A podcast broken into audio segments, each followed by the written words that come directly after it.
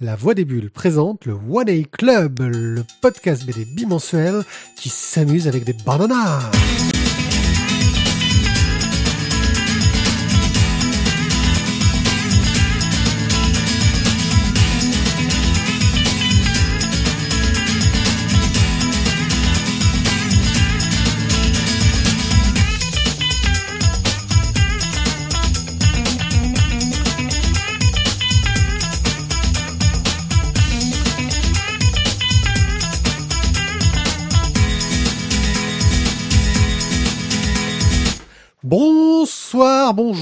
Bonne matinée, bon appétit à tous, bonne route, bon, bons embouteillages.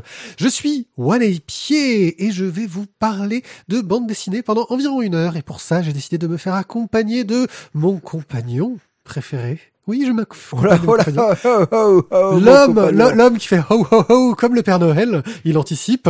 Thio Bonsoir, mon mignon alors on va t'appeler, hein, c'est ça Les bananas, oui. le... Banana. Euh, donc je suis compagnon, ça fera plaisir à ta femme ça D'accord. Euh, pourquoi Banana? Euh, Vous avez pu le constater au son des derniers épisodes, euh, c'était un peu de la merde. Et là, on a décidé d'être euh, prudent, de faire gaffe, de mettre les micros à l'endroit. Et en plus, on essaye une nouvelle technique, euh, qui s'appelle un nouveau logiciel qui s'appelle Voice Meter Banana, qui devrait nous permettre de faire des trucs bien ou pas. Donc si vous avez du son de merde, vous pourrez choper le gars qui a fabriqué ce logiciel. Là, en plus, il est français, vous pouvez aller chez lui et lui péter la gueule. Même s'il met son logiciel dispo gratuitement. Et si ça marche bien, je lui donnerai peut-être des sous. Euh, parce que c'est un donationware. Voilà. Mais on s'en fout de la technique du One A Club. Ce qui nous intéresse vraiment aujourd'hui, c'est de quoi on va parler. Chio vient nous parler de sa rubrique de crowdfunding. Pas moins de 6 plus un bonus. De 6 chroniques plus un bonus, parce que de 6 plus un oui, bonus... je sais, mais je, parle trop vite. Il manquait des mots. Je manque des mots. Je manque des mots. Tu manques, Euh, il manque des mots, ah oui. bah, euh, Ensuite, on va faire donc des chroniques où on va parler donc de quoi? Mais de Fiction Squad. Ensuite, de Sam hein. et Max, de Jim Hawkins, des Beaux Étés, du Chant du Cygne, de Therma et Romae. Et un petit express, nous parlerons de deux bandes dessinées, une qu'on suit depuis fort longtemps et une autre euh, qu'on suit depuis moins longtemps, mais avec beaucoup d'attention. Je crois qu'on a bien teasé là. on a bien teasé, on peut y aller. euh, on peut y aller. Attends, je cherche mon bouton, je suis pas encore à l'aise. Online. Alors mon cher Thio, de quoi vas-tu nous parler? N'oublie pas que tu me fais un geste pour me dire de... Alors en fait, il faudrait que tu me donnes une, une- tu vois, j'aimerais bien avoir une- un son à moi parce que là, c'est le son du online que toi tu avais, tu vois. Ah, tu voudrais ton online à toi? Non, je voudrais le son de crowdfunding, tu vois. Je sais pas, tu- veux que je te fasse un jingle quoi? des pièces qui tombent ou un D'accord. Cling sympa, cling, ça. monnaie Mais ça a déjà été fait. Bon, d'accord, je vais essayer de te trouver un jingle. avec euh, Picsou qui saute dans la piscine. Enfin bon, on va commencer tout de suite. Alors euh, déjà, tout d'abord, je suis désolé, je chronique donc des, trucs de crowdfunding. Euh, la dernière fois, on m'a dit, ils étaient déjà tous, tous assurés d'être chez l'éditeur. Donc franchement, on n'en prenait pas beaucoup de risques. Alors cette, cette semaine, enfin quand j'ai préparé, j'en ai choisi qui n'étaient pas en fait financés. Et malheureusement, là, quand vous écoutez ceci, ils sont presque tous financés. Tu as du flair, c'est c'est bon signe. Soit j'ai du C'est flair, as de bons conseils. c'est ouais, soit, soit j'ai du flair, soit qu'en fait il faut que je fasse le- la préparation euh, la veille de l'enregistrement. On essaiera euh, dans la prochaine splash page d'analyser pourquoi les crowdfunding marchent. Alors, on va commencer tout de suite donc euh, chez Sandoway donc avec Sanguine. Euh, Sanguine donc au dessin de Sergio Alcala et au scénario de Nathan Legend. Euh, Sanguine est l'histoire en fait d'une euh, J'ai été dans son association, Nathan. Les... les- Voilà. Quand j'étais jeune à la fac, voilà. Ouais, ouais, sérieux. Mais on en reparlera peut-être en antenne. C'était, c'est une, c'est une anecdote rigolote. Ok. Bon, donc on va suivre donc l'histoire de, de Senga, une, une jeune fille farouche euh, bah, qui va devoir en fait connaître le, le, le- le rituel de l'excision en fait et qui va, ben, on va dire un petit peu se révolter et qui va parcourir, on va dire, bah, l'Antiquité parce que c'est le moment où se passe l'histoire. Euh, pour 20 euros, vous avez le bouquin. Pour 30 euros, vous avez le bouquin plus un petit livre exclusif avec euh, un ex-libris. Pour l'instant, il reste encore deux possibilités pour avoir le bouquin à 20 euros. Euh, les dessins sont, je trouve, très jolis et l'histoire a l'air sympa. C'est en deux tomes, donc voilà, à suivre. Un petit tome euh, bien sympathique. Ouais, de ce que j'en ai vu, ça a l'air intéressant. Les dessins sont bien sympathiques. Faut voir ce que donnera l'histoire, mais c'est toujours la surprise avec le crowdfunding. Exactement. Après, on passe donc chez. T'as Ah. des jingles Eh ouais, j'ai le jingle, Oui, mais tu vois, je suis pas encore rodé, excuse-moi. Ouais. Donc après, on passe chez Kickstarter, donc pour euh, 321 Fast Comics volume 2, euh, qui est fait par Philippe Ecagno. Euh, C'est pas 3 to 1 moi, j'ai dit 321 parce que je le fais à la française. Peut-être c'est Street One si t'as envie. Moi, c'est 321 ou D'accord. 321 si t'as envie. Mais en même temps, on s'en fout un peu quand même. Hein Ouais, Donc, vrai. Alors, le principe, euh, c'est trois pages par histoire, deux personnages dans l'histoire et, euh, et un retournement à la fin. Voilà. Et donc, plusieurs petites histoires dans le bouquin. Donc, du coup, plusieurs dessinateurs, plusieurs styles graphiques. plus- Et je trouve que le principe voilà, d'une histoire en trois pages avec deux, deux personnages et, euh, et, et- et un petit retournement de situation à la fin, c'est sympa. Ouais, on a un côté un peu oubapo euh, qui a l'air bien sympathique et les styles sont suffisamment variés, je pense, pour que chacun y trouve son plaisir. Parce que visiblement, voilà, on a trouvé du, il y a du, du sans texte et du avec texte, donc il y a pas mal de, de choses qui sont intéressantes. Et là aussi, pour 20 ou 30 euros, vous pouvez vous en sortir avec, pardon, pour 25 euros, vous pouvez avoir le bouquin. Ah, au fait, bien évidemment, je, je, je passe les paliers en dessous où il n'y a que du download. Oui. Voilà, je, je parle du bouquin physique chez vous, dans le monde entier. Et. Tu m'as fait le geste, Eh ouais, mais je je t'ai fait sentais que... Non, en fait, Je t'ai fait le geste, mais c'est que le Ah, geste. tu il en- vois, tu vois, toi aussi, tu te coupes la parole tout seul avec Ouais. le jingle. Bon, enfin, c'est pour vous dire qu'il lui restait une vingtaine de jours et que le projet est déjà financé, donc il va y avoir que des bonus dessus. Après, on passe à Lunar Baboon. Alors, Lunar Baboon, c'est déjà quelque chose dont nous a parlé Oui, c'était une de mes recommandations le comics. Pied qui nous avait en fait parlé de ça de online. Donc là, ils font le Lunar Baboon volume 2. Euh, bah, c'est euh, les discussions en fait de, de Chris Grady avec euh, les échanges entre lui, son fils, sa femme, la vie au quotidien, des sortes de réflexions sur la vie, sur ce qu'ils font, enfin des trucs drôles. C'est court, c'est un peu geek, c'est souvent très tendre, très très très très sympa. Voilà, c'est un très beau regard sur le- la parentalité. Donc là, ce sera pour 25 ou 35 euros en fonction de ce que de, excusez-moi, dollars en fonction de euh, de ce que vous cherchez en fait euh, dans les Bonus. dans les bonus. Et là, on passe au premier album d'Edmond Gruick, euh, euh, qui est donc fait par Jean Benoît. Edmond Gruick, c'est qui? C'est un cochon philosophe. Alors, pour avoir regardé un petit peu, moi, ça me faisait penser très fortement à du. Je suis désolé de faire la comparaison, mais à du Le Chat. Ouais, de Geluc. Voilà. Et mais j'ai trouvé ça mignon, mignon, attendrissant, euh, drôle. Euh, je me suis dit voilà, autant le mettre en avant parce que ça a l'air sympa. Oui, en gros, c'est un cochon qui parle tout seul, euh, fa- face cam, on va dire, en un dessin, comme le chat, mais par un autre auteur, donc un apport au genre. Voilà, pour 25 euros, vous pouvez avoir l'album avec des remerciements et de marque-pages. On retourne chez Kickstarter. euh, alors là, pour un projet hey, qui n'est pas financé. Oui, mais le sera-t-il euh, dans les trois jours qui vont suivre, c'est-à-dire euh, jusqu'à notre diffusion? Non, parce qu'en fait, il restera à notre diffusion, il restera environ encore un mois de financement et ils en sont à 25%. Euh, alors donc, de quoi ça parle? C'est Lovecraft Paranormal Investigator. Les... C'est Lovecraft, donc forcément, euh, moi, bah, Lovecraft, l'univers de Lovecraft, j'adore. Euh, Même quand c'est nul. donc là, je dis pas que c'est, je dis pas que c'est, je- non, Lovecraft ça n'a jamais été nul. C'est juste que des fois, c'est, un peu redondant. Euh, donc là, ce sera la sortie en fait de trois comics autour donc justement de, de- d'enquêteurs du sur, sur les affaires de Lovecraft. Les couves déchirent leur maman. Oui, les couves sont super belles. Les couves, elles sont absolument splendides. Le dessin, le dessin à l'intérieur, bon, Ça a un petit côté un peu plus amateur. Hein. voilà, c'est un peu, c'est peut-être un peu moins bien, mais bon, je pense que ça peut, ça peut être un truc sympa. euh, Ouais, le côté enquête, euh, Lovecraft, enfin, ça fait plus euh, jeu de rôle Cthulhu que, que Lovecraft, j'ai l'impression. Ouais, mais franchement, le. Oui, on a un chat qui est en train d'agoniser dehors, Ouais, si voilà, vous l'entendez, il- vous il inquiétez veut- pas. Il, il- il- il veut mourir dans la fenêtre, en fait. Euh, ouais, mais le profond est quand même vachement bien réussi. D'accord. Et enfin, notre dernier, euh, dernière chronique sur du crowdfunding, euh, toujours chez Kickstarter, Torchlight Lullaby. Ah, C'est pas mal, ouais, c'est un Euh, chouette, chouette titre. par Ryan Fisher. Donc, euh, c'est l'histoire d'une petite fille qui, en fait, bah, est obligée, on va dire, d'affronter ses peurs dans le, bah, dans le monde des rêves. Voilà. Et, et du coup, ça a l'air assez poétique. Le dessin est très mignon. C'est très kawaii. Très- Ouais, kawaii, ouais, un petit côté, un petit côté Scotty Young euh, que j'aime bien. Ouais, ouais, ouais. Mais voilà, c'est très joli. Et ben là aussi, ben ça y est, c'est financé. Donc euh, du coup, ben, tant mieux. Donc là aussi, pour euh, 25 dollars, vous pourrez avoir votre petit format papier euh, envoyé all, all around the world. C'est bien cool tout ça. Et donc là, nous allons parler donc du phénomène, du phénomène qui, est, qui a été même publié- français. français, enfin de, de San Francisco. Oui, qui San paru- Francisco. San Francisco, qui, qui est paru dans, je crois, dans Le Monde. Il y a un article dans Le Monde. Oui, Il y a des articles dans la presse locale euh, américaine. Enfin, je veux dire, c'est.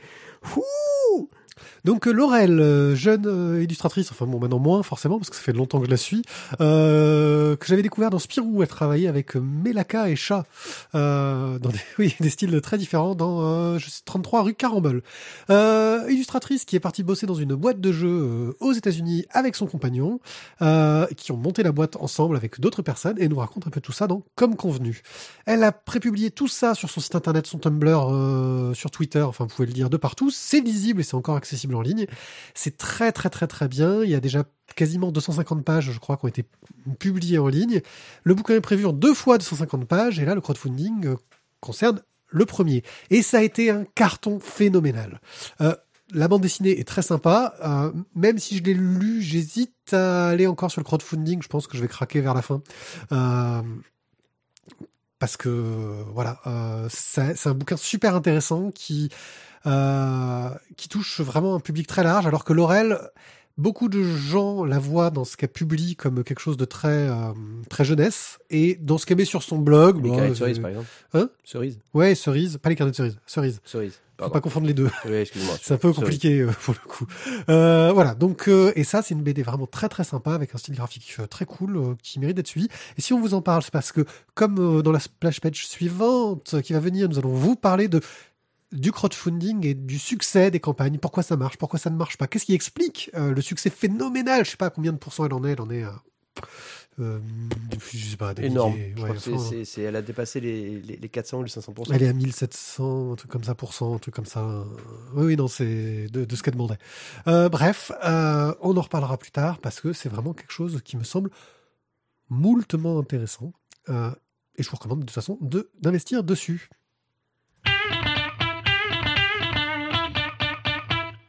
Et tout de suite, on va vous parler donc de Fiction Quad. Squad. Ah oui, excuse-moi, c'est vrai que maintenant on est timé. Fiction Squad, en fait, on va suivre les enquêtes de Frankie Mac, un détective euh, bah, qui s'est retrouvé dans le bois des contes. Alors le bois des contes, c'est quoi? C'est une... euh, alors, ils disent forêt enchantée, moi je dirais plutôt c'est une ville enchantée. Voilà, c'est la ville où on retrouve tous les personnages de contes, d'histoires, tous les personnages qui ont été inventés et qui se retrouvent dans cette ville-là où bah, il se passe des choses étranges. Oui, c'est C'est étrange. c'est étrange. Voilà, c'est euh, C'est le monde des contes de fées. c'est le monde euh, des contes de fées. C'est exactement. En fait, on se retrouve avec un.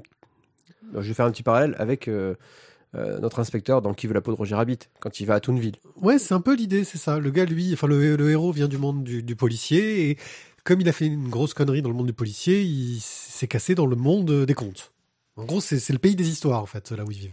Voilà. Et donc du coup, bah, il se retrouve à, à essayer un petit peu de résoudre les, les enquêtes. euh, les enquêtes et les, les- les meurtres qui peuvent se dérouler dedans. Donc on va voir Tout y a- en gérant les conflits.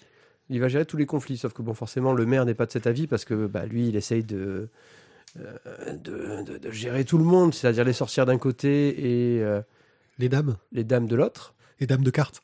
Les dames des cartes, oui. Euh, et puis bon, voilà, il va être aussi un petit peu se- secoué par, euh, par les, les, les vallées d'une des dames. Enfin voilà, on se retrouve vraiment dans un bon polar. Alors j'ai pas été, au départ j'étais assez fan en fait, surtout de la couve, parce que ça me faisait penser énormément à Adieu, Humberto Ramos. Ramos. Exactement. Bah, c'est un spin-off d'une série dessinée par Humberto Ramos. Donc, c'est normal qu'il soit allé vers le même euh, côté graphique. La série originale, je sais plus comment elle s'appelle, euh, qu'on n'a pas lu. hein. donc, euh, on a acheté un spin-off. Enfin, on a acheté, non, on a demandé à Glénat un spin-off. Euh, je suis pas sûr qu'on l'aurait forcément acheté euh, sur le coup. Ah, si, toi, si, ouais, si, toi, t'aurais ouais. craqué. Mais Ben, c'est bizarre que t'aies pas craqué sur le spin-off, d'ailleurs. Sur le, la série originale, pour le coup. Ben écoute, je suis pas tombé dessus, ou tu vois, je suis passé au travers. Mais, mais dans tous les cas, voilà. Donc au scénario, c'est Paul Jenkins, au dessin, c'est Ramon Bach. Donc, Paul Jenkins, qu'on connaît pour Révélation, qu'il a fait avec Humberto Ramos. Quel talent. Et, euh, et franchement, c'est une bonne. Moi, je pense c'est une bonne petite série. Donc là, le tome 1 est déjà paru.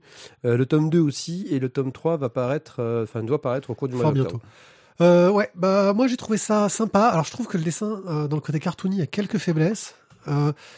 Et enfin j'ai j'ai pas trouvé ça grandiose. L'intrigue est cool, mais c'est un peu léger. On s'y perd un peu avec. euh, on a l'impression que c'est. euh, on va essayer de vous caler un maximum de personnages au milieu. euh, mais tu sais pas trop où ça veut en venir, ce que ça va raconter comme enquête policière. Le côté polar noir est pas super réussi, je trouve.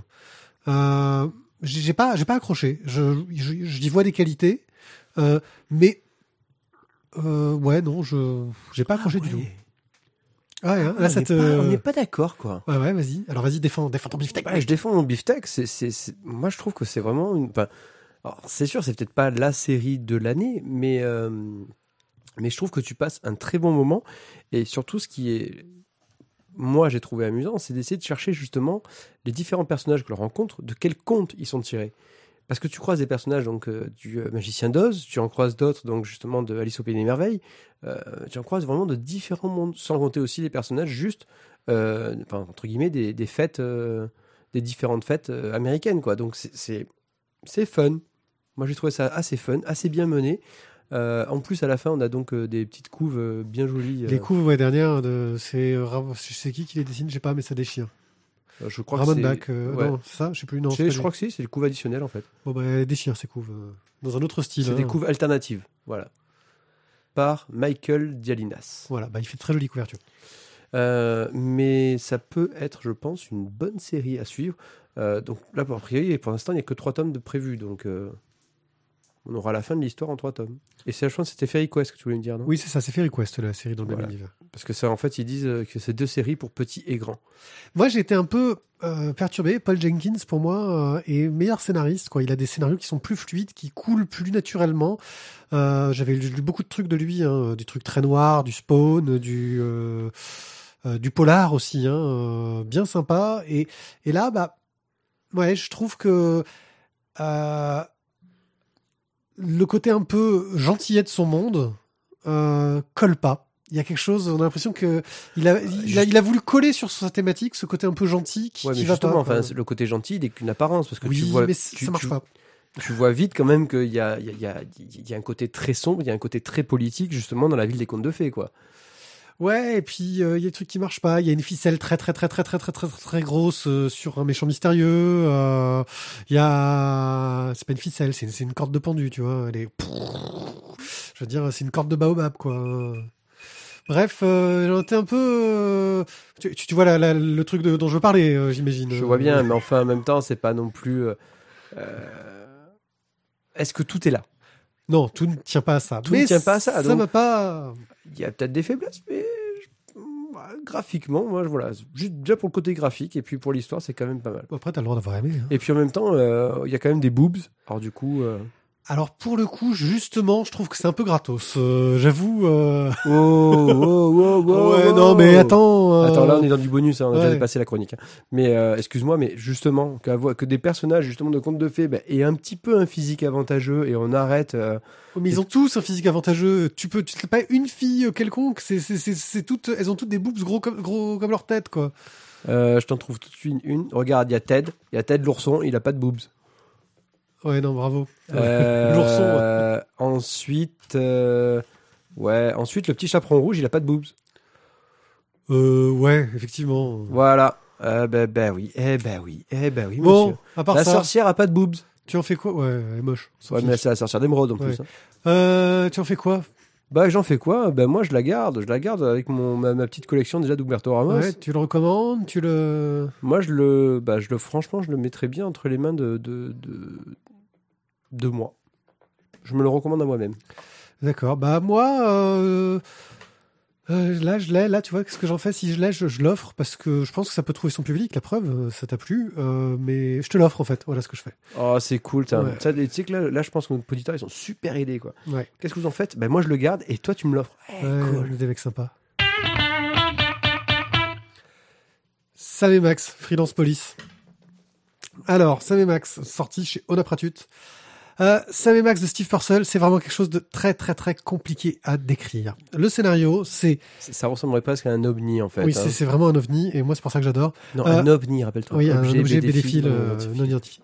Euh, on va suivre euh, Sam et Max. Sam, c'est un chien euh, sympathique, un peu gouailleur, euh, à cool, qui est, euh, fait partie de la police freelance avec son pote Max, qui est un lapin avec des dents pointues et, et qui est très, ultra violent parce que il est violent. euh. Il, est un, il est un peu soupolé quoi. Ouais, voilà, il s'énerve facilement, il pète la gueule aux gens. C'est un lapin, donc euh, mais quand même. Voilà, faut pas l'embêter. C'est un peu le, le, le lapin de Kernabug, tu vois, euh, Ouais. dans, dans Sacré Graal. Et donc, bah, ils vont avoir plein de courtes, petites aventures, de courtes histoires.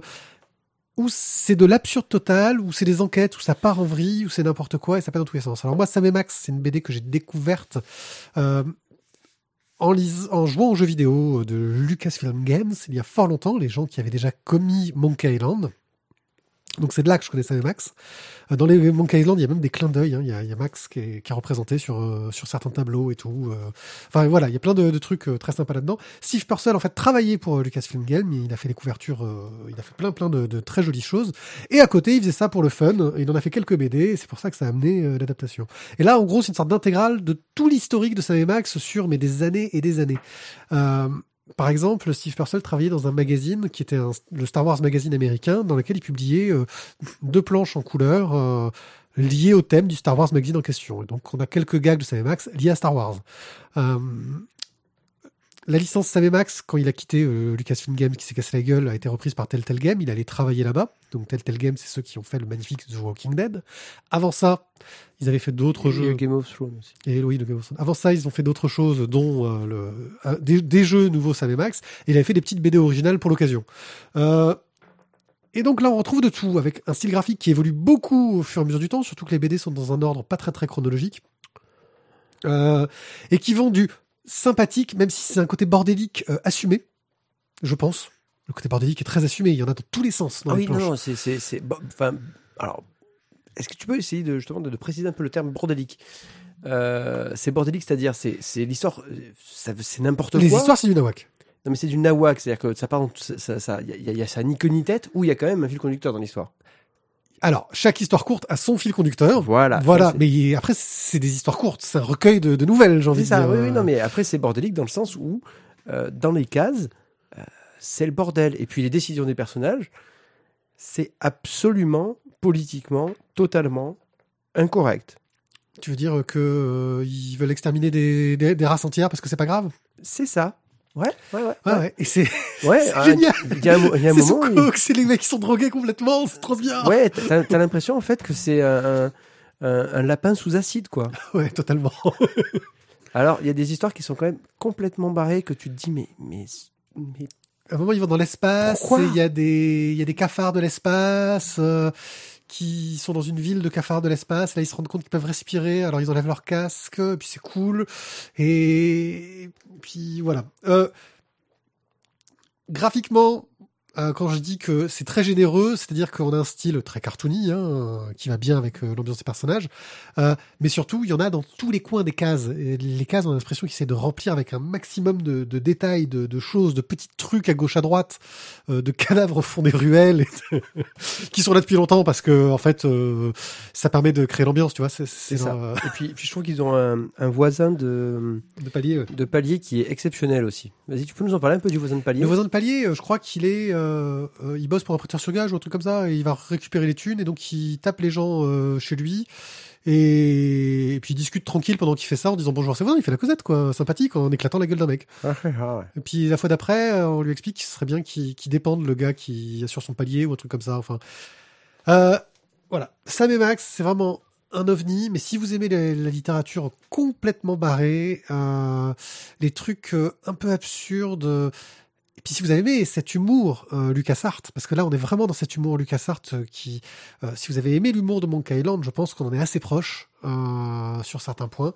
Du et puis un côté méta, c'est-à-dire qu'il s'adresse directement au lecteur. Euh, il, brise le quatrième mur très régulièrement. Ils sont conscients d'être dans une BD de n'importe quoi. Ils se battent pour répondre au téléphone à chaque fois. Enfin, voilà, moi j'adore. Toi, c'est Euh, plus c'est- difficile. Moi, j'ai- ça a été plus difficile. Maintenant, voilà, c'est c'est vrai qu'aussi, d'une part, euh, ben, euh, j'avais pas aussi ton vécu vis-à-vis de Sam Max. Euh, comme j'avais pas ton vécu vis-à-vis d'eux, forcément, peut-être que ça m'a déjà moins emballé d'y- rentrer. J'y suis rentré, difficilement, mais j'y suis rentré. C'est- Voilà, c'est complètement loufoque, comme je dis, c'est vraiment un lapin sous acide. Des fois, tu as des décisions à la what the fuck et tu as des histoires qui tiennent vraiment pas, pas la route, quoi. C'est. Le but, c'est de faire un gros délire. Mais je Mais pense que de façon, voilà, c'est tout, tout est un gros délire. Mais si, si tu lis dans cette euh, en- ambiance-là, en se disant ça, tu peux passer un bon moment. mais je pense qu'il faut le lire comme un recueil de nouvelles. Quand, quand t'es pas préparé, tu peux pas le lire d'un bloc. Je veux dire, ouais. sinon t'as ton cerveau qui explose. Faut lire par petits bouts. Si, si- sinon t'as, t'as des bouts de cervelle qui sortent par les narines, quoi. Voilà. Qu'en ferais-tu? À moi, ça, euh, je le mets à, à côté de mon coffret euh, Monkey Island euh, Telltale Game avec euh, le dessin de Steve Purcell euh, exclusif euh, tiré en édition limitée. Je sais qu'il y a des gens qui savent où tu habites, tu sais, qui vont venir chez toi et qui vont te piquer ça en fait. Ouais, voilà. Donc euh, non, non, je suis euh, très fan. Ça, c'est un truc. Et c'est vrai que, je... alors oui, c'est pas quelque chose que je passerai à tout le monde. Euh, J'essaierai de trouver euh, les gars. Ouais, non. Je, je- En fait, les personnes à qui je pourrais le prêter, je suis pas sûr d'avoir envie de les fréquenter. Voilà. Ouais, c'est un bon résumé. Ouais. Et toi, tu en fais quoi? Moi, euh, je l'achète pas. Ouais. Mais Si on te l'offre là, t'en fais quoi après? Discret. discrètement, eh, je peux même pas le refiler à une bibliothèque parce que ça, c'est, comme je dis, c'est pas assez politiquement correct. Euh, mais je pense que je le refilerai à une copine à moi euh, qui, qui, qui, qui, aime les trucs un peu destroy comme ça. D'accord. Tu, tu, tu chercherais des amis Destroy pour leur offrir. C'est ça. Mais eux, moi, je les fréquente par contre. Oui, toi, t'as pas de préjugés? Eh, Pas comme toi. Jim Hawkins. Et une bouteille de rhum plus tard. Ouais. Voilà. Alors, Jim Hawkins, euh, Jim Hawkins, forcément, va nous raconter l'histoire de, Jim Hawkins. de l'île au trésor, Stevenson. Ouais, bah, c'est pareil. C'est paru donc chez Ankama. Euh, alors déjà, ça date un petit peu. hein, On est un petit peu en retard, mais c'est pas grave. Euh, Ah tiens, j'ai pas mis le chrono. c'est Désolé. Ouais, sinon, tu vas parler, parler, parler comme moi de Cinemax. Ex- Non, mais je l'avais mis pour toi. Oui, c'est vrai. Pour toi, je le mets, pas pour moi. Alors, donc Jim Hawkins. Alors ici, ce qui est intéressant, c'est que c'est. Une BD animalière. Et oui, tous les personnages donc sont des animaux. Euh, notre Jim Hawkins va être un, un petit lion, jeune et beau, fringant, avec une petite crinière et une petite queue pour l'instant. De cheval. De, de, de cheval. Le cheval. Euh, alors, pour vous rappeler l'histoire, eh bien, Jim Hawkins tient avec sa mère et son père un- une taverne, l'amiral Benbow, qui est en haut d'une colline. Et un jour, il voit arriver un, un vieux loup de mer, ici, qui est joué donc par un morse. Et ce vieux loup de mer, bah, il, part un peu en quenotte, quoi. Visiblement, il a pas l'air très sympa, il abuse un peu de l'alcool. Alors, c'est vrai qu'il raconte ses vieilles histoires de marin, mais il y a. Il, il attend quelqu'un, il se surveille toujours au loin, voir s'il n'y a pas des bateaux qui accostent. Et un jour arrive Chien Noir. Chien Noir, euh, qui est donc un, un vieux klebs tout puant. Alors, le personnage s'appelle réellement Chien Noir dans, euh, la- dans le bouquin de Stevenson. Ouais. Et, là, forcément, c'est un chien. c'est un chien, c'est un. Doberman. C'est un Doberman. Et donc, du coup, bah, le Doberman euh, bah, a retrouvé le morse et lui fera la remarque maintenant, il faut qu'il crache ce qu'il sait. Forcément, ça, ça rappelle. Il a la carte de l'île au trésor. Et ben, donc, Jim va piquer la carte, euh, repartir avec le docteur Livesey et va aller voir donc le colonel Trelawney pour ensuite euh, embarquer sur la fière Hispaniola et partir à la chasse au trésor. En croisant bien évidemment le maître cuistot qui s'appelle Long John Silver. qui est joué par un gorille. Long John Silver. Excuse-moi, j'ai pas ta, ta, ta- ta science de l'île au trésor. Je crois que toutes les BD l'île au trésor te sont passées entre les mains. Euh, bah j'essaye en fait. Ouais. C'est vrai que, ouais, mais ça c'est, ouais, mais ça c'est le, pour moi c'est mon roman. quoi. Ah non, mais je comprends. Euh, alors que dire? Pourquoi je l'ai acheté? Bah, D'une part parce que graphiquement j'ai trouvé ça très très très joli. Euh, les, au niveau tant du dessin que des couleurs. au Oui, niveau- Sébastien Vastra assure. hein. Excusez-moi. Au niveau des couleurs, au niveau du dynamisme, euh, j'ai trouvé ça très joli, très contemplatif parfois. C'est beau, voilà. C'était beau et euh, je me suis dit, bah tiens, voilà. Ouais, l'île au, l'île au trésor en, en version animalière, ça peut être sympa. J'avoue, je l'ai vu, je me suis dit, tiens, j'en connais un qui va l'acheter. Eh ben tu vois, ça a pas manqué. Qu'en as-tu pensé? Ah, C'est une belle introduction. hein. Mais alors, euh, c'est une introduction. hein. Euh, et puis, c'est une introduction. Et puis, euh, après, je pense que la page d'après celle de la fin, ça doit commencer. Euh, mais sinon, c'est une belle introduction. C'est un peu le défaut. C'est très, très, très proche du roman. J'ai pas lu le roman, ou bien il y a très longtemps, j'ai oublié. Mais je pense que c'est très, très proche du roman. Et pour une BD de 46 pages couverture couleur, ça fait une intro.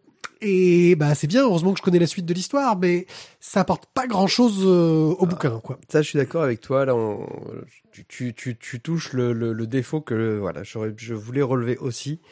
Euh, c'est. Alors, peut-être pas la faire en un tome, l'histoire de l'île au trésor, parce que franchement, elle est quand même assez riche pour en faire en plusieurs, tu vois. Deux tomes. Mais là, je sais pas en combien de tomes ils sont partis, mais je pense que. Ils vont nous la diluer, quoi.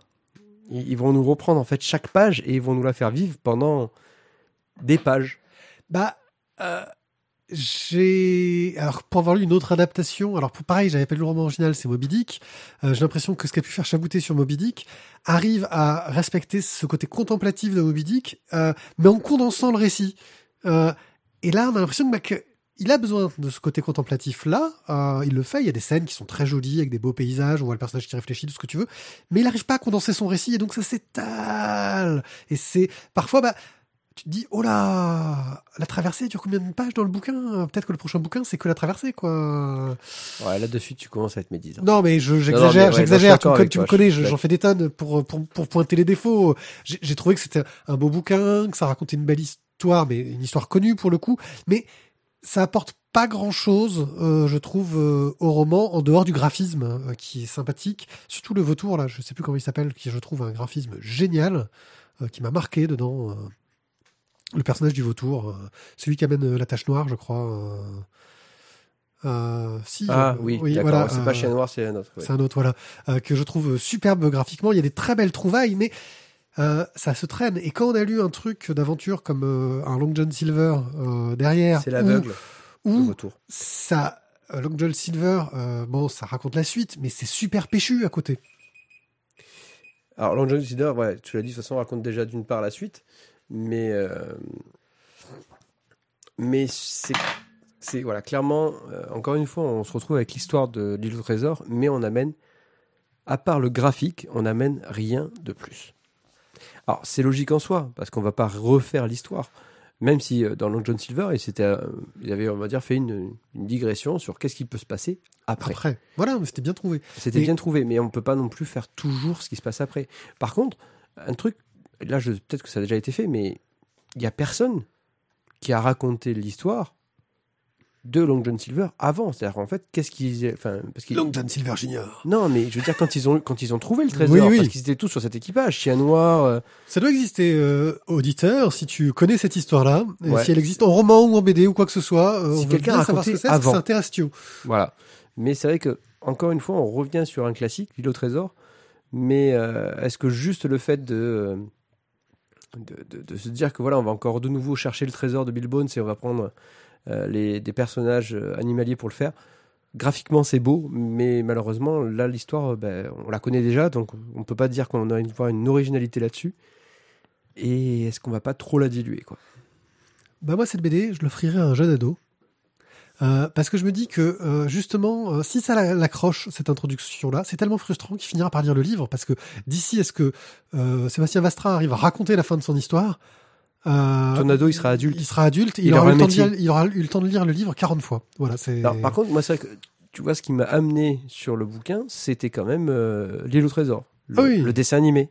Oui. Mais qui, du coup, n'a, une fois qu'ils sont sur l'île, plus rien à voir avec le bouquin. Attention, le, la minute Tizak. Mon petit gars, prends garde à toi, sois courageux, tu connaîtras, je connais plus le reste des paroles. Et il avait aussi, il avait une sorte de, de- d'animal, c'était quoi? Je sais plus. Un petit ourson ou une sorte de Un truc singe euh, ou je sais pas. Non, ça ressemblait à une sorte de koala ou un. Enfin bon, une merdouille dans le style, quoi. Voilà. Bon, toi, t'en fais quoi? Tu m'as pas dit? Ah ben moi, je, je- je- malheureusement, ça fait partie de mon étagère L'île au trésor. Le, le truc, c'est que j'ai déjà, euh, je crois, que j'en ai déjà deux ou trois de, différentes de BD qui en parlent, Ouais, ouais. Euh, dans des styles très différents. Mais les, grands ouais. cla- les grands classiques. euh, Les grands classiques. les grands classiques sur un bateau. T'es en étagère de grands classiques euh, sur un bateau.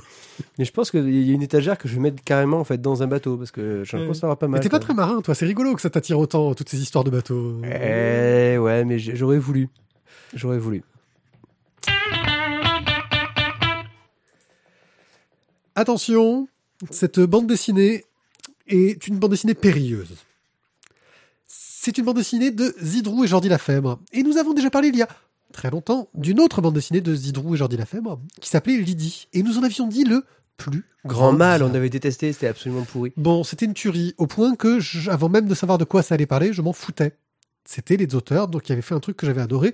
Et Zidrou est capable de choses très très très très très très bonnes. On en parle assez souvent euh, pour que vous l'ayez sans doute remarqué.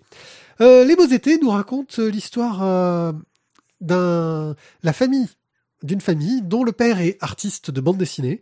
Et en gros, il est en train de finir ses planches pour qu'il puisse partir en vacances. Nous sommes en 1973 en Belgique et ils ont décidé de partir tous ensemble vers la côte d'Azur.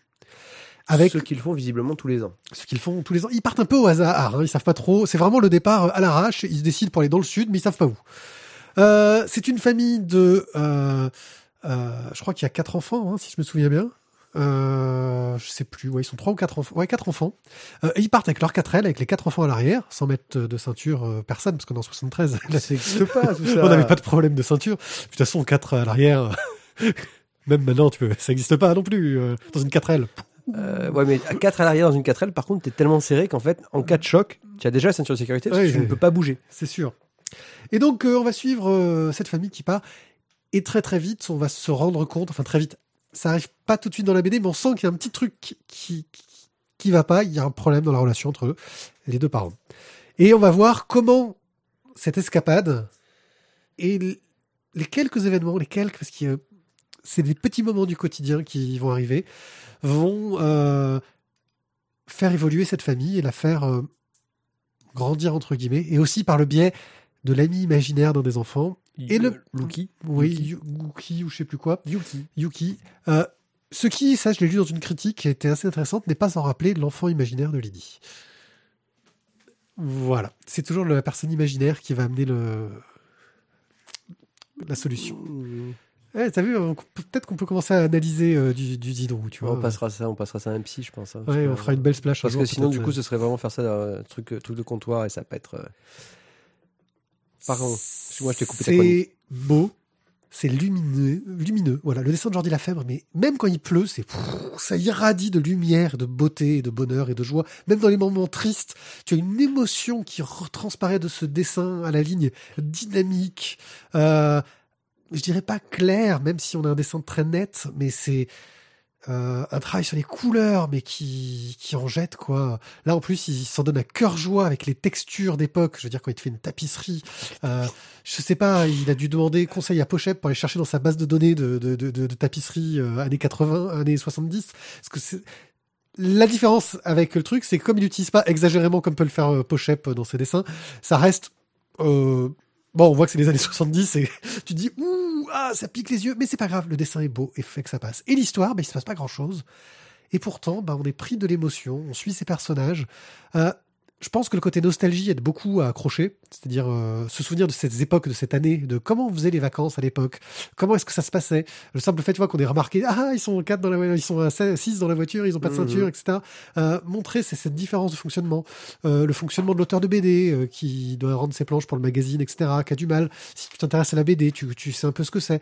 Le travail de la mère, qui euh, un travail qui lui fait pas forcément, qui essaie de joindre les deux bouts. Qui fait plein de petits boulots, quoi. Voilà, euh, voilà, un réalisme vraiment euh, beau dans ces petits instants, ces petits moments, euh, tout en finesse. Voilà. Euh, en gros, au-delà de l'histoire du couple qui est importante, c'est aussi l'histoire d'une famille. Euh, J'aurais envie sur ce genre d'histoire-là de rapprocher Zidrou de Jim à une différence près, c'est que Jim, lui, il arrêté à l'histoire du couple, alors que Zidrou, lui, il a grandi, qu'il a eu une famille. Ah. Oula, Vas-y, continue à toi. oh là, ouais, tu me ouais, tu une patate chaude, là. Pff, continue, déjà, je vais changer de sujet, alors. Euh, au niveau du scénario, je- moi, ce qui m'a le plus euh, surpris, c'est que, tu l'as dit, hein, il ne se passe euh, finalement pas grand-chose. Euh, c'est le quotidien. Mais c'est le quotidien qui est amené de telle façon, qui est montré d'une manière qui fait que bah, tu te régales, quoi. Tu te régales. Moi, j'ai pris beaucoup de plaisir à le lire. euh, parce que, comme tu dis, il y a aussi un facteur énorme de souvenirs de comment est-ce qu'on partait en vacances. euh. Bon, moi, je On n'était pas né en 73, hein, on n'était pas dans 73, hein, mais euh, moi, dans les années 80, quand je partais avec mes parents, euh, je, dire, je me rappelle la, la, la golf verte de mon père. On partait, on était allongé avec mon frère le matin dedans, on dormait, quoi. On avait une sorte de pseudo-lit aménagé sur la banquette arrière et c'était énorme. Mais voilà, donc ça, c'est le facteur, on va dire, un petit peu Madeleine de Proust qui fait qu'on a envie de, de lire ça. Maintenant, les, personnages ont une, gueule. euh, ils, sont, ils sont attachants, ils sont, c'est bien ficelé. Je sais pas, ça fait, moi, ça me fait penser un petit peu. moi, j'ai- j'ai j'ai- j'ai- j'ai lu ça comme une sorte de petit rêve que tu, tu lis, euh, que tu fais rapidement. Voilà, tu, moi, je l'ai lu, en, je pense, en, à mon avis, en 20 minutes, 20 minutes, une demi-heure grand max. Mais Et puis voilà, j'avais la banane après, après l'avoir lu et c'est ça, c'est vraiment agréable. C'est un tome 1, il y a d'autres tomes qui sont prévus, euh, qui seront sur d'autres époques. Le prochain, c'est 69 apparemment. Euh, je sais pas si ça va être la même famille, des personnages qu'on a croisés, ça m'étonnerait. Ah, c'est une année érotique, hein, donc, ouais, donc je, je suis très curieux de ce que va donner la suite. Euh, J'ai l'impression que c'est plus euh, des chroniques qui vont être différentes avec des personnages différents, et c'est d'autant plus casse-gueule qu'il va falloir être aussi bon à chaque fois. Euh, mais bon, hein, 2 sur 2 pour le moment, on verra s'ils feront un 3 sur 3 pour la prochaine. tu en fais quoi?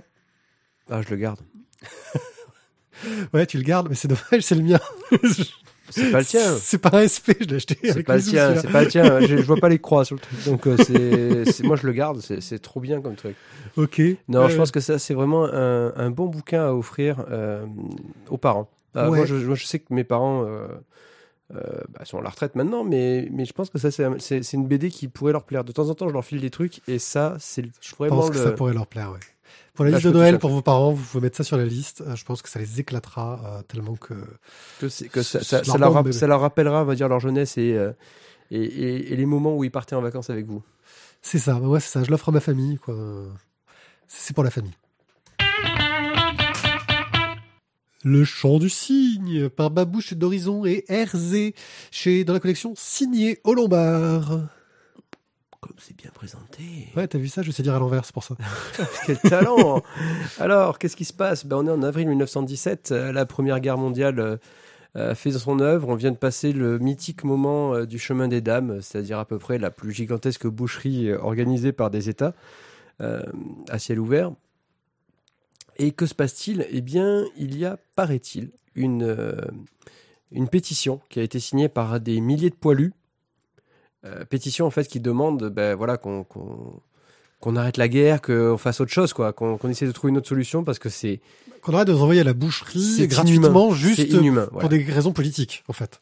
Et eh bien, une petite compagnie va se retrouver, alors ce n'est pas la septième, hein, euh, va se retrouver avec euh, ben, ce papier en main. Et qu'est-ce qu'ils en font? Parce qu'il faut l'amener en fait à l'Assemblée nationale pour que ce soit lu par un député, pour que ça puisse faire son effet. Et là, et là, on va suivre eh bien. Sauf que les, oui, les, enfin, les, les, les, supérieurs ont tendance à penser que c'est un acte de trahison que de vouloir faire ce papier. Voilà, donc pour eux, ce papier ne doit pas exister, il doit disparaître.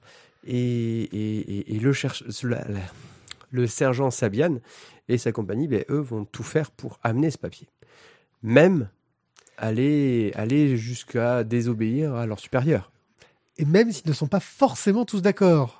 Parce que oui, parce que même du coup, il y a des personnages, enfin, il y a des personnes de la compagnie qui ne sont pas de, ils se disent mais pourquoi est-ce que tu veux que je l'amène ça Moi, j'ai rien, rien à faire de, ce papier. Mais bah, surtout le chef de la compagnie entre guillemets, euh. qui lui était, contre au départ. Mais voilà, c'est le choix. Donc ils, ils, vont, ils vont essayer de le mener jusqu'au bout. C'est un choix de, plusieurs hommes aussi. C'est-à-dire c'est le choix de soutenir sa compagnie, même si tu n'es pas d'accord avec elle, parce qu'ils risquent euh, leur vie pour une cause et que ce sont tes compagnons et que tu ne veux pas euh, qu'il qu'il meurt parce que ce sont tes, troupes, c'est tes hommes, ils sont, tu es avec eux, tu fais corps. Jusqu'au supérieur au-dessus, le, après le lieutenant, je crois. Hein. c'est le lieutenant qui. Le euh, lieutenant qui lui se retrouve embrigadé dans cette histoire, vraiment contre sa volonté pour le coup, lui, euh, enlevé quasiment, mais qui dès le départ est plutôt un sympathisant de cette idée-là, même si il est obligé de, faire, en tout cas au début de l'histoire, profil bas pour bah, vis-à-vis de ses supérieurs. Alors, graphiquement, qu'est-ce en as pensé C'est beau. C'est très très, très très beau. Alors Cédric Babouche est un animateur. Hein. Il a fait un dessin animé il y a peu qui s'appelait Le Jeune Houdini, qui est passé sur euh, France 4, il me semble, si je dis pas de bêtises, qui était plutôt joli. Euh, j'aime beaucoup son, travail de façon euh, globale, graphiquement, mais je, je, suis un peu ce qu'il fait sur, sur Internet. Euh, et donc j'avais entendu parler de ça et j'ai fait oh là là, des beaux dessins, la collection signée d'Horizon Scénario, la guerre. Là aussi je me suis dit que c'était un truc que tu allais acheter. Et euh, bah, je l'avais recommandé d'ailleurs euh, en passant en librairie. Une fois, je t'ai dit ça, c'est pour toi. Bah, je crois que c'était c'était un peu avant Noël. On était en train de, de, passer dans, un, dans une boutique de culture et on avait fait un peu une sorte de liste. On était tous les deux avec nos téléphones en train de faire ah, ça, on peut l'offrir, ça, je le prends pour moi, ça. Euh, et graphiquement, c'est clair que c'est très très joli. Euh... Petit côté Miyazaki. Clairement, voilà. Moi, c'est Miyazaki par Rosso. C'est voilà. si tu veux finir mes phrases, tu fais ma chronique. Oui, clairement, ça m'a fait penser à Porco Rosso, ça m'a fait penser à ces, euh, à ces personnages sur des teintes un peu des fois pastels. Alors plus les, même les pastels de, de Miyazaki sur Porco Rosso, c'est-à-dire le, les dessins qu'il avait fait, euh, Oui, les illustrations de. les illustrations qui sont en fait à la fin du film. Oui. Euh, et qui, qui, voilà, qui m'ont vraiment fait penser à ça. C'est très joli. Le personnage, le méchant, je me rappelle plus son nom, mais, euh, mais franchement, il fait vraiment très méchant. Ouais, balafré, euh, une, une belle gueule cassée, quoi. hein. et, et non, c'est c'est bien mené. Après, voilà, faut. C'est une très bonne histoire. Ce que je regrette un peu, c'est un- une histoire en deux tomes dans la collection signée du Lombard. Je trouve que chez Signé, il devrait faire des one-shots. Je veux dire, même si c'est un peu plus cher, etc. Ça, ça- se mériterait. Euh, c'est prévu en deux tomes. Euh, c'est un tome 1 qui est une réussite, euh, qui n'est pas une longue introduction, qui nous met tout de suite dans le bain, qui nous montre bien les horreurs de la guerre, tout en nous montrant bah, euh, des moments agréables. Parce que la couverture, par exemple, euh, nous, montre, nous montre euh, un moment agréable.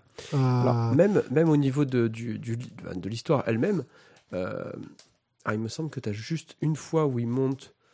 Bah, t'as, t'as- t'as- t'as un passage au front quand même, hein, qui est bien gore. Hein. Tu as un passage au front, voilà, mais ça dure six pages et après, c'est fini. La guerre, on va dire, elle est présente, on en parle, mais on ne la voit plus.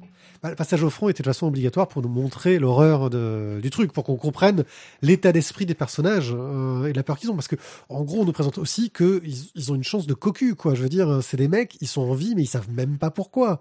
Parce que quand on les voit sur le front, euh, ils s'en sortent, mais tu te dis, mais, mais pourquoi eux, quoi? C'est, c'est- De toute façon, on les envoie à la boucherie, on sait que normalement ils doivent tous crever, et s'ils s'en sortent, c'est, c'est un miracle. euh. Ah bah, visi- enfin, euh, visiblement, quand tu te dis que les mecs ils sortent des tranchées avec euh, des mitrailleuses en face et qu'il faut qu'ils avancent sur la, sur la mitrailleuse, tu te dis, mais enfin, comment tu peux pondre un, un- un plan aussi con sur un terrain plat, quoi? Et puis, en plus, ce qui est intéressant, c'est qu'il nous montre aussi un point de vue de traître. C'est-à-dire que s'ils euh, désertent, c'est parce qu'ils se sentent trahis par leurs supérieurs, qui leur promettent des choses qu'ils ne leur donnent pas. Bon, après, il y en a un d'entre eux qui fait une connerie. Mais quand même, euh, ce sont... euh, voilà, ce qu'ils demandent, ce n'est que justice, en fait. Bah, ils ont l'impression d'être abandonnés, quoi. On, on- on les prend, on les jette. Et On dirait des instits. commence pas les parallèles comme ça, il va y avoir le, roi- le- le- le- le- le roi des pauvres qui va venir nous dire qu'en fait, on n'a pas le droit de se plaindre. Fais attention, attention. Non, vraiment un bon bouquin, une bonne histoire. Euh, le tome 2 n'est pas encore paru. Et pourtant, ça fait quand même déjà bien un an et demi que c'est sorti, je crois. Il travaille dessus, tu le suis sur Twitter, euh, je crois qu'il a quasi fini. Euh, Il part euh, très, très bientôt, il Ça sort. part à l'éditeur. Eh ben, écoute, Ouais. c'est une, c'est une bonne nouvelle. Voilà. Euh, J'ai vu quelques dessins. C'est beau. Tu en fais quoi? Bah ça. euh, Ça, je garde. Mais ça, je garde, mais ça, tu peux aussi. Ça aussi, c'est une BD à offrir, tu vois. Oui. c'est- Mais par contre, attendre qu'il y ait- deux tomes pour. Ouais, j'aurais attendu les deux tomes pour offrir une histoire complète. Parce que c'est vrai qu'offrir un tome 1 sur une histoire deux tomes, c'est toujours bizarre.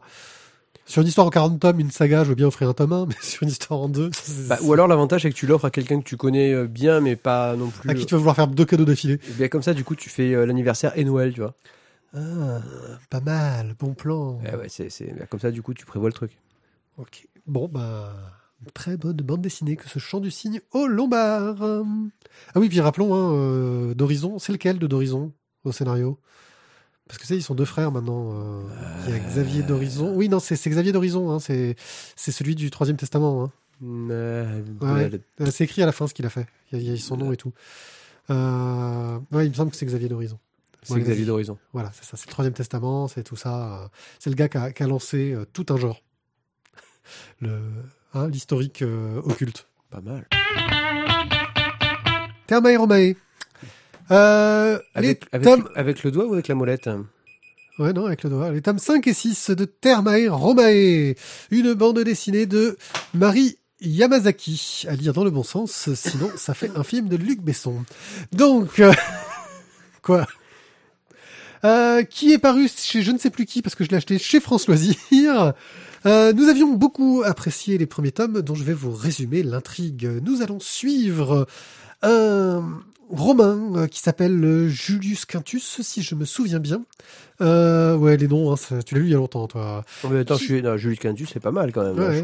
Qui est donc un, un architecte qui travaille dans les bains et qui a totalement perdu l'inspiration, qui sait plus trop quoi faire. Jusqu'au jour où, alors qu'il est en train de prendre un bain en réfléchissant, euh, il se casse la gueule, il tombe dans l'eau et quand il se réveille, il arrive dans un pays étrange, le pays des visages plats.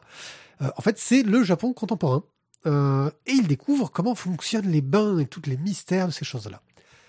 Et la série commence comme ça. On va suivre un peu plein de courtes histoires où à chaque fois il va tomber dans un truc, ça va lui donner une nouvelle idée qu'il va importer dans, le, dans, la romantique. Il va se retrouver à être conseiller de l'empereur euh, petit à petit, il va gagner sa confiance. Et c'est plein d'histoires courtes. Et très très vite, on, se disait, euh, mais où va aller l'auteur? Parce que c'est bien sympa tout ça, à un moment donné, il va plus y avoir grand chose à raconter. Et l'auteur euh, a trouvé comment faire en mettant en place un fil conducteur. Alors dans un premier temps, ça a été euh, d'autres architectes, enfin de- de- des tenanciers de bain qui râlaient un peu parce que les choses qu'ils mettaient en place ne leur euh, convenaient pas. Donc beaucoup d'intrigues politiques, ils voulaient se débarrasser de lui et le faire tuer. Et dans un deuxième temps, l'intrigue a complètement twisté. Ça, c'était dans les tomes précédents.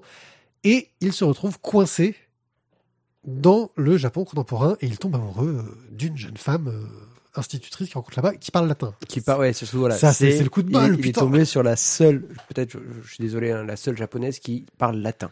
Voilà. Je ne sais pas s'il y en a beaucoup quand même qui sont capables de parler en latin. Et alors après, en plus, t'imagines le, le romain euh, avec un caractère latin justement euh, au Japon. Pa. Il est détendu du gland, quoi. Ouais, c'est ça. Il a la cool et puis il comprend rien. Il est, il est carré. Il pense que c'est comme ça. Il a du mal à capter. Il capte pas tout de suite ce qui est dans le futur, tout ça. Et donc, on va voir en parallèle cette histoire d'amour et euh, pareil. La jeune fille, euh, sa famille a un établissement de bain et qui est menacé euh, et lui veut trouver un moyen pour euh, le faire euh, vivre et le faire euh, tenir le plus longtemps, tout en aidant l'empereur euh, dans son dans son époque qui est mourant euh, et à qui il va offrir les plus beaux bains euh, de l'em- l'Empire avant qu'il euh, qu'il décède. Ouais. Euh, Mari Yamazaki fait quelque chose de très bien, c'est que euh, tous les quelques chapitres, elle met quelques pages où elle nous raconte son contexte et aussi, et c'est ça que j'ai trouvé très intéressant, son processus d'écriture. C'est qu'elle nous le dit clairement. Oui, alors à un moment donné, je me suis dit, mes histoires courtes, je savais pas trop où j'allais aller, alors il fallait que je trouve quelque chose. Je suis surpris que ça ait autant marché. Il y a eu des films, euh, je veux dire, ils ont fait, une- ils ont tourné des, des téléfilms euh, là-dedans dans les décors de la série Rome de HBO, quoi. Euh, ça déchire. Ça déchire. Voilà. Après, en plus, c'est une personnalité japonaise très étrange parce que je pense que c'est une- japonaise qui n'a pas vécu tant que ça au Japon. Parce qu'apparemment, elle est mariée à un ambassadeur ou Mm. je sais pas quoi et elle passe son temps à travers le monde. Euh, Oh, trop dur la vie. Ouais, elle dessine des mangas entre temps. Bon, ça lui ça, ça l'empêche pas d'avoir euh, quatre ou cinq assistants. Je sais pas comment ils travaillent. Euh, elle, a, elle a un nombre d'assistants japonais. Je sais pas Ouais, comment mais ça, c'est c'est euh. l'avantage d'Internet. Et on arrive à la fin. Et alors voilà, ce- ces deux derniers tomes, on est plus dans l'histoire d'amour que dans l'histoire d'architecture, mais il y a quand même encore quelques rapports entre euh, le avec l'architecture, avec l'histoire, avec l'amour des bains en fait. Surtout ça aussi. Après, donc, ah, ah, on va quand même être, être honnête, je crois, pense quand même que la fin de l'histoire est devenue presque. Le, le bain est devenu anecdotique. Euh, on est. Oui, même si l'image finale, les deux les deux scènes de fin, Les sont deux- deux bains très importants, on va oui, mais dire. on- parce qu'on montre des. On montre des c'est pas parce que tu montres un bain que c'est le, c'est le personnage central. Oui. Mais Euh, elle a réussi à tomber sur ses pieds. C'est-à-dire que toute la continuité de l'histoire d'amour, de comment ça marche, est devenue anecdotique. Mais elle retombe sur ses pieds à la fin avec les deux scènes finales qui, qui t'expliquent l'importance du bain dans la vie de quelqu'un. Je vrai. sur ses pieds. Mais c'est vrai qu'on s'en éloigne un peu. Mais c'est bien dessiné, c'est dynamique, c'est sympa. C'est une petite romance euh, légère et piquante. Euh, et puis en plus, on a appris des choses. Voilà. Mais, mais clairement, euh, quand tu, tu, tu, as- tu m'as fait le pitch pour essayer de me vendre euh, ça l'an der- Ça. l'an dernier, hein, c'était Ouais, l'an ouais. dernier, tu m'as essayé de, tu m'as essayé de vendre ça. Ouais, c'est c'est un, un fabricant de bains euh, romain qui, en fait, à chaque fois qu'il tombe dans l'eau, euh, s'évanouit et il se réveille en fait dans le Japon contemporain et il voit les bains japonais et il ramène des, des inventions en fait dans les bains. Et là, tu fais ah ouais. Là, tu te dis c'est quand même l'histoire plus qu'improbable, mais ça fonctionne. Même si c'est des pavés, parce que du coup, chez François Hollande, les, les, les C'est du double volume. ouais. double volume, mais c'est ça se lit. Alors c'est pas le récit ultra palpitant, c'est pas plein d'action, mais, mais j'ai trouvé ça super efficace et super intéressant. il y a une re- il y a, il y a- il y a- il y a une jument qui tombe amoureuse du romain. Ah ouais, ouais, ouais, la jument, super rigolo. La, Enfin, la- c'est- la jument caractérielle en plus. hein. Oui, oui, c'est assez rigolo. Enfin, il y, y a des trouvailles sympas. Euh, puis l'auteur t'explique son making of en fait. Elle te dit euh, ouais alors cette scène là, en fait, euh, bah, je voulais faire une scène de course de char et je l'ai intégrée euh, dès là parce qu'il fallait que je trouve une astuce pour le faire quoi. Enfin, il y a, y a plein de. Bah, les- justement, le petit bonus d'avoir le making of, hein, les, les- les pensées de l'auteur dedans, euh, c'est quand même, je trouve, le vrai plus. Parce que quand tu lis euh, justement comment ça a été réalisé certaines fois où du coup son mari aussi lui a dit mais comment tu peux faire pour mettre telle sculpture avec un bonnet de bain dessus? Ça se fait pas c'est pas possible on peut pas le... voilà c'est ça c'est là aussi où je trouve que ça il y a tout le vécu qui est intéressant dedans quoi Oui, voilà, c'est, euh, je me suis senti très proche de, l'auteur en fait. Euh, ça m'a semblé euh, très sympa. Voilà, on est, on est dans une sorte d'intimité sympathique. Voilà, c'est une, bah, c'est une bonne BD que j'offrirai à des historiens. Parce que je pense que des historiens pourraient prendre un vrai plaisir à découvrir ça, parce que peut-être qu'ils connaîtraient la culture romaine, mais ils apprendraient peut-être des choses sur la culture euh, asiatique, parce que j'ai appris des choses sur la culture asiatique, hein, euh, sur euh, que, que, j'ignorais. Euh, ah oui, spécial dédicace au personnage que j'ai adoré dedans, c'est Tommy Lee Jones. Il y a un clone de Tommy Lee Jones, là c'est le grand-père de, de la jeune fille, euh, c'est le Tommy Lee Jones japonais qui est chiropracteur et c'est le chiropracteur de la mort. Ah, il est trop fort et il fait la même tête que Tommy Lee Jones dans ses films, c'est-à-dire euh, pas de sourire. Ah non, il tire toujours la tronche et hum, il est taciturne et tout. Et quelques trouvailles sympas, euh, voilà. Enfin, c'est un personnage que j'ai trouvé très très réussi euh, dans les deux tomes. ok Bon, et moi je le ferai d'historien et toi t'en fais quoi? Euh, bah alors moi clairement je l'aurais jamais acheté, mais Oui. mais voilà, mais c'est c'est une bonne découverte, c'est un un bon petit plaisir, mais clairement je saurais pas ce que j'en ferais en fait. Je le garderai pas chez moi et je sais pas à qui l'offrir. Bibliothèque, c'est Une bibliothèque, ouais, c'est c'est ça peut être un truc intéressant, mais je pense que même euh, alors là je, je me projette, mais je pense que même pour des des collégiens ou quoi, ça peut être intéressant, tu vois, d'en d'en- d'en lire des petits passages. Bon, en plus, du coup, il y a, y, a y a des hommes nus, donc ça peut être intéresser des gens. Euh, Tu l'as déjà vu, hein, monsieur tout nu. Il y a des femmes nues aussi. Hein. tu aimes les films Euh, ce qui est très très fort, c'est que la nudité n'est jamais traitée sexuellement. C'est toujours euh, de la belle nudité. euh, tu vois ce que je veux dire? C'est il y a une très grande décence euh, dans la façon dont c'est représenté, alors que beaucoup beaucoup d'auteurs en auraient profité pour faire du Eh, eh, eh, regarde, il y a quelqu'un tout nu. Eh, eh. Là, non, jamais. Bravo. Oui. Bravo. Bravo, donc c'est bien dit. Express. Alors, tu vas nous parler de The Walking Dead 23. The Walking Dead 23. Bon, euh, alors, qu'est-ce qui s'est passé avant? Express. ah, il faut que je fasse un, un- un spoil? Express. Euh, bah, tu dis vite fait euh, Bon, ce qui alors, euh, sans trop spoiler. Allez, donc, dur, hein. bon, Rick. Rick est devenu le chef d'un village. Il a réunifié d'autres villages avec lui. Et maintenant, Carl, euh, il a un peu envie de vivre sa vie. Il a envie d'un peu d'apprendre un métier parce que on se retrouve désormais dans une sorte de micro-société ben, dans laquelle on peut pas rester oisif et il faut se trouver un taf. Pas mal, non? Ouais. Et donc, Karl part dans une des euh, sortes de colonies, on va dire, euh, de, de l'Empire, de, de Rick. Et, euh, et Karl va essayer de trouver un taf. Mais, mais, parce qu'il y a toujours un mais dans Walking Dead, Toujours. euh, dans les patrouilles que font ben, cette colonie autour de chez elle, une des patrouilles n'est pas revenue et, et un des gars est, qui est rentré en, er- en errant à peu près en errant, en Oui. errant comme un fou. Non, on errant, c'est passé, il n'y a pas de H à errer. C'est pas faux, c'est pas faux. Voilà. Vas-y, continue à narrer euh, En l'anéran- arrêt. l'anérance. En errance. Alors il était en train de errer comme un fou euh, en disant que les morts parlent. Et là, Voilà. Donc, tome précédent, en gros, il rencontrait. euh, c'était eux les chefs et c'était les gens errants qui rentraient dans le groupe et donc on avait l'image inverse de ce qui se passait dans les précédents tomes de Walking Dead. C'est-à-dire les- les- la troupe de Rick qui croisait des, des survivants et ils essayaient justement de savoir si c'était des gens bien ou pas. Ben là justement, ce sont des nouveaux qui arrivent dans la colonie de Rick qui se posent la question est-ce que c'est pas des, des, des, des, des- des enculeurs de maman qui vont essayer Voilà. de nous dépousser ou qui vont laisser nous bouffer? Non. Et là, il nous montre qu'il y a d'autres moyens de survivre que les choix qu'ils ont faits. Mais vraiment d'autres. Voilà. Et c'est très intéressant. Pourquoi continuer à lire ça? Alors, clairement, la dernière fois, euh, j'étais en train de me dire ouais, ça c'est nouveau, c'est peut-être pas mal.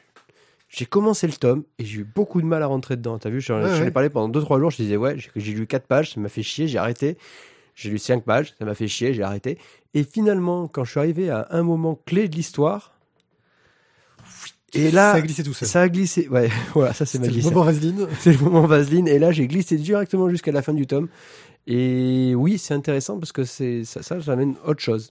par rapport à ce qu'on qu'on a déjà vu dans Walking Dead. C'est d'autres types d'intrigues. On n'est plus dans la survie directe, on est dans la survie du groupe plus que dans la survie euh, de la personne. Enfin, du- le groupe a grandi, donc ça, ça change l'histoire. Et on est dans la politique. Bah, surtout voilà, maintenant c'est vraiment, enfin c'est c'est plus autant action que ça l'était au début. Et le héros maintenant, c'est Karl. Et Clairement. là, où Eric, euh, on l'a vu, euh, je crois, deux trois pages euh, dans tout le bouquin, quoi. Hum. Non, vraiment, c'est. J'ai- J'avais eu un gros doute sur Walking Dead à un moment. Je trouve que ça commence à être intéressant au niveau du renouveau.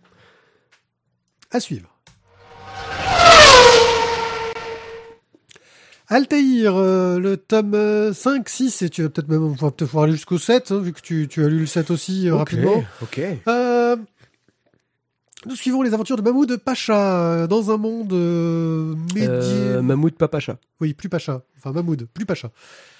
Euh, donc, qui était un Pacha dans un monde médiéval, euh, turquisant, euh, moyen-oriental, euh, bizarre, très inspiré euh, de cette époque-là, mais Tu grûles. Mammouth, tu grûles. voilà, Mahmoud Tugrul, euh, qui était le plus jeune Pacha, donc en gros il dirigeait une partie de l'armée, et euh, suite à une connerie, euh, dans les premiers tomes, se retrouve, euh, ouais, disons qu'il y a une intrigue politique, se retrouve démis de ses fonctions, et devient un peu errant, et à partir à travers le monde, et à travailler pour une, euh, une sorte de secte, on va dire, euh, on va dire de réseau secret, on va dire, voilà. On va dire de renseignements généraux, quoi. Voilà, de services de renseignement euh, à travers le monde. Et bah, chaque tome, on va le voir suivre un peu, aller dans un nouveau pays, gérer, euh, se retrouver au milieu d'un conflit, le régler ou pas, euh, dans des scènes d'action complètement hallucinantes par rapport au reste du ton du bouquin. Euh, parce qu'en gros, il utilise des, des armes, on dirait des, vraiment des, du jeu vidéo où ça part dans tous les sens. euh. Mais voilà, c'est le côté un peu what the fuck, euh, je dirais. Ouais, mais du ça, ça, ça- ça passe un peu avec Ça les passe tomes. bien. Ça- non, Oui. mais même, Oui, ça s'est calmé. Ça commence à se calmer avec les tomes, quand même. Et on a une intrigue très très riche. Moi, alors pour le moment, je n'ai lu que le tome 5. 6 et 7, je vais les enchaîner parce que je pense qu'il vaut mieux les enchaîner. Tome 5, j'ai eu beaucoup de mal à rentrer dedans parce que, putain, on a tout le système politique. Alors heureusement, au tome 5, il commence à tout nous résumer au Oui, début. oui. Et là, je fais, Oh, c'est le tome qu'il fallait pour recommencer. Il nous résume tout. Qui est le sultan, qui est le pacha, quels sont les trucs avec les frontières, les États qui sont amis, pas amis, l'empire euh, voisin qui est des ennemis. Enfin, un bordel géopolitique euh, où on se perd. Et franchement, les premières pages, pendant le- la lecture du tome 5, je suis souvent revenu dessus. Puis les enjeux euh, du tome sont mis en place et on rentre enfin dedans. Et en fait, c'est super intéressant parce que on a une intrigue politique sympathique, euh, des personnages qui sont plutôt intéressants et cool. Euh, pas trop, enfin pas mal de personnages, mais rapidement on arrive à identifier. Euh, C'est-à-dire qu'il arrive, il y a beaucoup de personnages qui tournent autour de l'histoire principale, mais il arrive pour une intrigue à resserrer sur euh, moins. en fait, concrètement, ça parle de quoi? Parce que là, tu veux, je suis en train de nous faire toute la géopolitique Voilà. du truc. Bon, mais bref, euh, là, en gros, dans ce tome-là, il se retrouve emmerdé parce qu'il y a un vote qui est fait entre la région principale qui, normalement, a toujours raison, c'est-à-dire que selon la loi, même si euh, sur un vote les quatre autres régions sont contre, si la région principale euh, dit que c'est comme ça, bah c'est comme ça. Sauf que là, les quatre sont contre, mais politiquement, ça la fout très mal à la région principale de ne pas prendre ça en compte. Et il y a des mouvements de révolte qui se mettent en place et on essaie de régir ça, surtout que l'empire voisin va venir leur poutrer la gueule et qu'il vaudrait mieux qu'ils soient unis s'ils veulent s'en sortir. En gros, c'est on va essayer de rallier notre ancienne union alors qu'on n'est plus trop d'accord. Alors, que fait donc Mahmoud? Et bah Mahmoud, lui, se retrouve euh, au milieu d'une intrigue. euh, bah, il arrive dans une ville et il arrive vraiment au plein cœur de, de cette intrigue au milieu. Euh, et il sait pas trop de quel côté prendre parti parce que tout le monde a un peu raison, mais bon, lui, il a son honneur et il veut unifier euh, tout ça. Et bah, il essaie de, de régler le problème comme il peut euh, de l'intérieur. Voilà. de l'intérieur, c'est ça. fait un peu enlever. euh, Enfin, un enlèvement politique, c'est vous êtes mes invités. À à titre euh, définitif. Euh, c'est très dur de faire un résumé de ce truc en express en fait. Euh, pourquoi est-ce que je continue? Euh, Parce qu'en fait c'est très très bien écrit, c'est très bien dessiné, le dessin est d'une élégance que j'aime beaucoup, un travail sur les costumes, sur le mouvement qui est sympa. Ça a l'air un peu prise de tête comme ça, mais en fait ça se suit très très bien. Ce qu'il faudrait, c'est vrai, c'est euh, peut-être plus que deux pages de résumé au début pour te remettre de, de chaque tome pour te remettre l'intrigue géopolitique parce que on s'y perd un peu. Bref, c'est une bande dessinée à suivre. Je pense que tu as autre chose à rajouter, à part que tu vas nous en parler un peu plus longuement. Dans la euh, splash page, mais la pense ça, on va rien rajouter euh, maintenant. Je pense qu'on peut, on peut clore là. C'est une très bonne série. Euh, pour l'instant, je crois qu'ils en sont à 14 ou 15 tomes au Japon. Nous, le tome 7 est paru en France. Euh, J'espère par contre que ça va peut-être pas non plus trop durer dans la longueur, euh, qu'on ne sera pas une série en 90 tomes, parce que ce serait fou. Oui, et j'espère aussi. Nous avons fini cette émission. Eh oui. Et oui, c'était une belle émission. J'espère que vous avez pris du plaisir à découvrir toutes ces magnifiques bandes dessinées avec nous, euh, que vous a donné envie de lire de la bande dessinée, de lire des choses. On se donne rendez-vous la semaine prochaine. C'est bien ça, hein, pour euh, une prochaine euh, splash page, Splash page. où tu nous parleras des rapports entre Altaïr et Game of Thrones. Altaïr, non, c'est Altaïr versus Game of Thrones. Altaïr versus Game of Thrones. Voilà. c'est le fight de la mort, le combat, le duel. Euh, ensuite, euh, nous aurons euh, moi qui vous parlerai un peu de crowdfunding, parce que le crowdfunding, c'est bien. Encore? Oui, c'est bien le crowdfunding. Et je vous expliquerai comment est-ce qu'on réussit, selon moi, une campagne et pourquoi est-ce qu'il y a des campagnes comme celle de Laurel qui cartonne et d'autres qui ont plus de mal? Quelles sont les réussites du succès? Quoi quelles sont, les, quelles sont les réussites du succès Moi, j'aurais plutôt dit les clés du succès. Oui. Hein Ah, c'est vrai, c'est pas mal. Parce que les Moi, j'aime bien réussites- les réussites du succès. les c'est- réussites du succès, c'est- Siva euh, Tu t'appelles Siva, non Tu veux gagner 5000 dollars sans sortir de chez toi Regarde cette vidéo et je t'expliquerai tous les secrets. Voilà. Sur ce, je crois qu'on se dit bah, la semaine prochaine. On revient en plus, donc, euh, enfin, un peu plus longtemps, je crois, hein, l'émission suivante. Alors, on s'excuse. La prochaine, euh, alors, la fast page, ça va être top. Hein. Mais alors, l'émission d'après, oh, quel son de merde on va avoir? J'ai une sorte d'intuition. Je, je lis dans l'avenir. Euh, ouais, il y a eu un petit problème euh, au niveau Voilà. de la mise en place. euh, un mec qui, ouais, on avait, on avait un assistant et l'assistant a merdé, quoi. Voilà. Mais C'était Isaac. Il a pas voulu enregistrer, mais il a fait toute la pose du matériel. C'était de la merde. Bon, bah, sur ce, je vous dis à ciao, à bientôt. Bye bye à tous. Ciao, ciao